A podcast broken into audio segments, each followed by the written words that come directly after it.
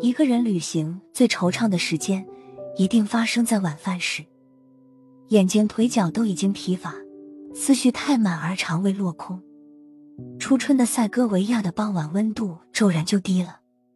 我折入小巷里，斜坡的尽头是个小小的餐厅，只能坐下六到八个人，侍者已经无法转身。我拿着满是西班牙语的菜牌，不知如何点菜。一直站在门外揽客的老头子进来了，他西装笔挺，已经开始谢顶的白发梳理的整整齐齐，有种老派绅士的风度。他递过一份英语菜牌，温温暖暖的一笑，对我说：“哦，爱，西班牙语，你好的意思。”我想坐七十五路公交车到火车站回马德里，请问是在这个广场上坐吗？我在他面前摊开地图，在一点点英语、一点点西班牙语以及大量肢体语言之后，他给我画出了车站的位置。我依然不懂。他迅速的跑回柜台里拿了张餐巾纸，用圆珠笔在上面画了辆小汽车，指指自己，指指我，做了个开车的动作，又指向了门外的远方。我真不愿意自作多情的认为这个陌生的餐厅老板或老侍者会送我去火车站，但他又是什么意思呢？我迷糊着点了点头，只想自己点的菜赶紧上来。老头子认真的把手腕递到我面前，指了指时针和分针，又站到门外去了。我明白他的意思是十九点四十五分的时候会来接我，到十九点四十分了。我张望了一下，门外没有他的身影。我想我是误会了，买单走人。我可不想误了公交车。有人稀少的广场上只有零星的灯火，风从雪山那边吹过来。八点已过，该来的班车还没有来。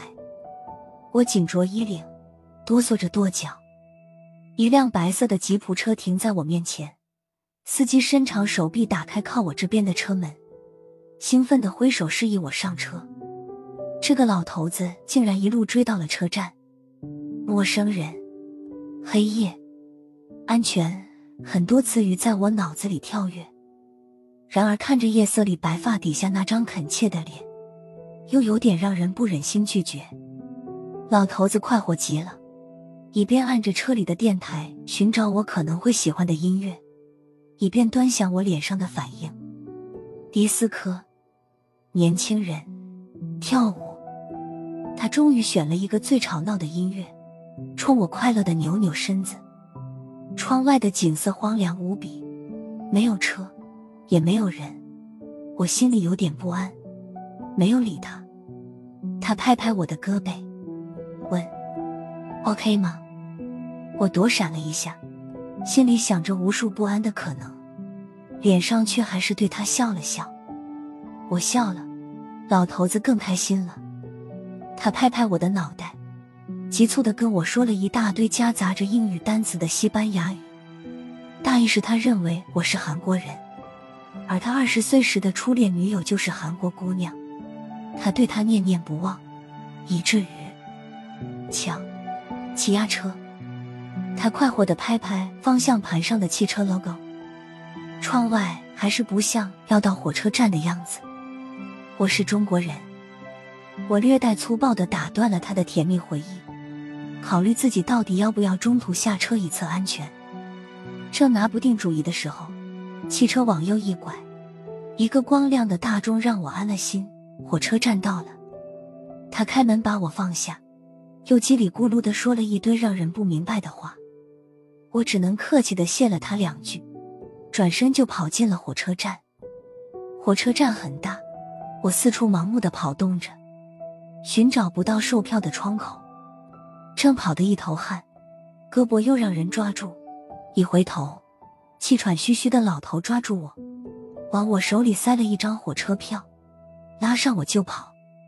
他一路把我拉到检票口，像塞什么似的把我塞到检票人的手里。我踉跄了几步站稳了，回头看到他在检票口外远远的冲我挥着手。快乐的像完成了任务，钱，给你钱。我掏出火车票钱，跑出去要还给他，他又使劲的把我连人带钱塞进了检票口。这回他连自己都塞进来了，跟检票员急促的解释了几句，紧紧的握着我的手晃了几下。我拥抱了这个善良的老头子，以及他汗津津的身体。列车开动了，从车窗里再看他一眼，看见他笑容灿烂，且老泪纵横。